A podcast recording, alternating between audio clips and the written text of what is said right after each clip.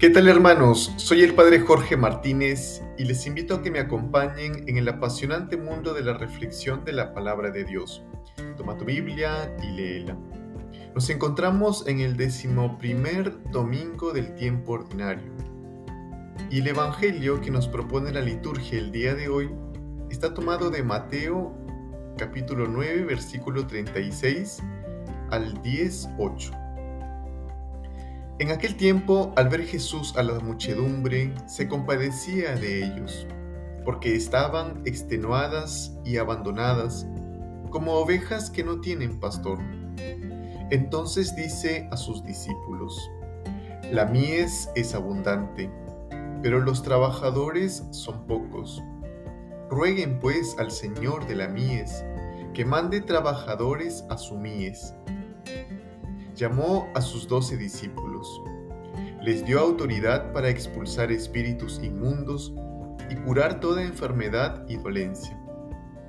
Estos son los nombres de los doce apóstoles. El primero, Simón llamado Pedro, y Andrés su hermano. Santiago el de Zebedeo, y Juan su hermano. Felipe y Bartolomé, Tomás y Mateo el publicano Santiago el de Alfeo y Tadeo, Simón el de Caná y Judas Iscariote, el que lo entregó.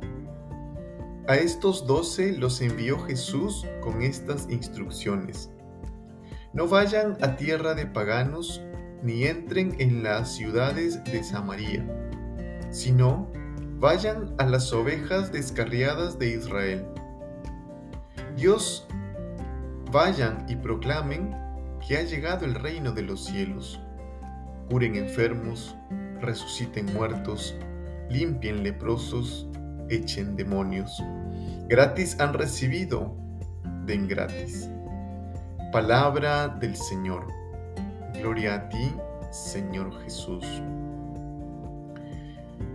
Me llama la atención, hermanos, esta imagen que nos presenta Jesús y el evangelista Mateo de la muchedumbre y cómo se compara con las ovejas. Estar en la muchedumbre es estar en el anonimato, es como estar sin identidad. Sin embargo, Jesús padece con, que es de donde viene la palabra, se compadece de nosotros, se compadece del mundo. Dios creador se compadece del mundo y envía a su único Hijo. Jesús encarnado, que es Dios encarnado, ve a mucha gente, se compadece de ellos y las compara con esta imagen que estaban extenuadas, cansadas, agobiadas, como ovejas sin pastor. ¿Qué significa que están como ovejas sin pastor? Las ovejas, hermanos, son unos animales muy dependientes. Tienen poca visión, se pierden constantemente por ello. Necesitan que el pastor les corte el pelaje para que no se caigan. Estar sin pastor es una tragedia para ellas, es decir, van directo a la muerte. El sentido teológico de salvación de Jesucristo, y lo vemos en soteriología, es la salvación de donde ya no hay solución. Es lo que ha hecho Dios con nosotros. De donde todo estaba perdido, Él nos ha salvado. Y es lo que quiere hacer constantemente de nosotros. De esas causas perdidas, de esas causas que no tienen solución, Él quiere hacer milagros en nuestra vida. Jesús, dentro de la muchedumbre, escoge a doce apóstoles, escoge a doce hombres y les da una identidad les da una misión, les da un sentido a, su vida y les da autoridad. Apóstol significa enviado. Y todos nosotros también como discípulos somos enviados por Jesús. Nos saca del anonimato, nos saca de la muchedumbre, nos saca de nuestro perfil bajo para darnos una misión. ¿Qué nos dice primero el Señor? Rueguen, recen al dueño de la mies que envíe más trabajadores porque hay muy pocos. Y esa es, debe ser nuestra primera actitud, no dejar de invocar a nuestro Dios. Llamó a sus doce discípulos, les dio autoridad para expulsar espíritus inmundos y curar toda enfermedad y toda dolencia. El hecho de que se mencione el nombre de cada apóstol en este pasaje del Evangelio es signo de la identidad que les da Jesús, signo de la eh, de que su llamado es personificado. No vayan a tierra de paganos, ni a Samaria, sino vayan a las ovejas descarriadas de Israel. Jesús da estas instrucciones a sus apóstoles. Y es curioso que le dice que no vayan a tierra de paganos ni a las ciudades de Samaria, porque Dios quiere hacer prevalecer su promesa. Él escogió un pueblo para que de ahí parta la salvación y quiere cumplir con ello. Posteriormente, como sabemos, se va a extender el cristianismo a tierra de paganos, a todo el mundo pero él quiere darle este primogenitura a quien al pueblo que él escogió. Vayan y proclamen que ha llegado el reino de los cielos. Hermanos, nosotros en el Padre nuestro hacemos una petición. Venga a nosotros tu reino. Jesús está proclamando el reino de los cielos, está proclamando el reino de Dios ya está entre ustedes el reino de los cielos.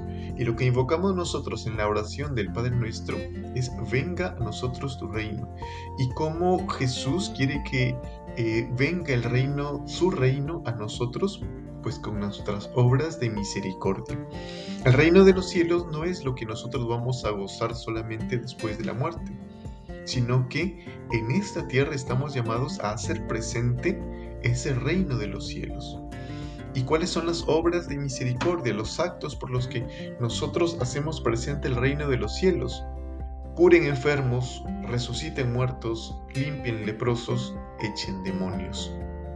¿Qué significa esto para nosotros, hermanos?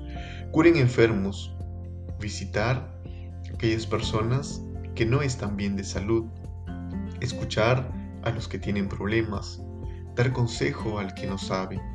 Esos son actos que nos ayudan a hacer presente el reino de los cielos en esta tierra. Resuciten muertos, animar al que está triste, evangelizar al que está alejado de Dios. ¿Cuántas personas están como muertos en vida por no conocer la palabra de Dios? Y es nuestra misión resucitarlos, darles vida, animarlos. Limpien leprosos. En aquel tiempo los leprosos eran eh, los que estaban como excomulgados, estaban sacados de la sociedad. Jesús nos invita a reinsertar a todas las personas, a acoger a aquel que está alejado, liberar. ¿Y cómo liberamos? Perdonando, dando oportunidades a los demás. Echen demonios, expulsar el odio de nuestro corazón, expulsar el rencor de nosotros, ya no albergar esos deseos de venganza. Nos dice también la palabra de Dios y termina el Evangelio, gratis han recibido, den gratis. Así como hemos recibido la vida como un regalo de Dios, tenemos que también dar de nuestro tiempo, entregarnos a los demás gratuitamente, darnos a Dios sin esperar nada a cambio. Cuando demos, hermanos, de nuestro tiempo en estas obras de misericordia, no lo hagamos esperando algo a cambio, sino como agradecimiento a Dios, ni con esperanza de recompensa, ni por miedo al castigo, ni por retribución al cielo, ni por miedo al infierno. Quisiera terminar este, esta reflexión con un poema muy antiguo, Soneto a Cristo crucificado. No me mueve mi Dios para quererte, el cielo que me tienes prometido, ni me mueve el infierno tan temido, para dejar por eso de ofenderte.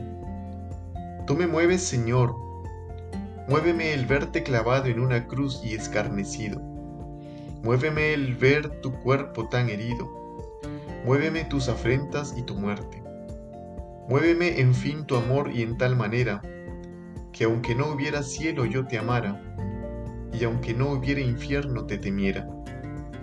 No me tienes que dar porque te quiera, pues aunque lo que espero no esperara, lo mismo que te quiero, te quisiera. Que nuestro motivo para ayudar, para amar, siempre sea Dios. Que tengamos un bonito domingo en familia. Tole Leye.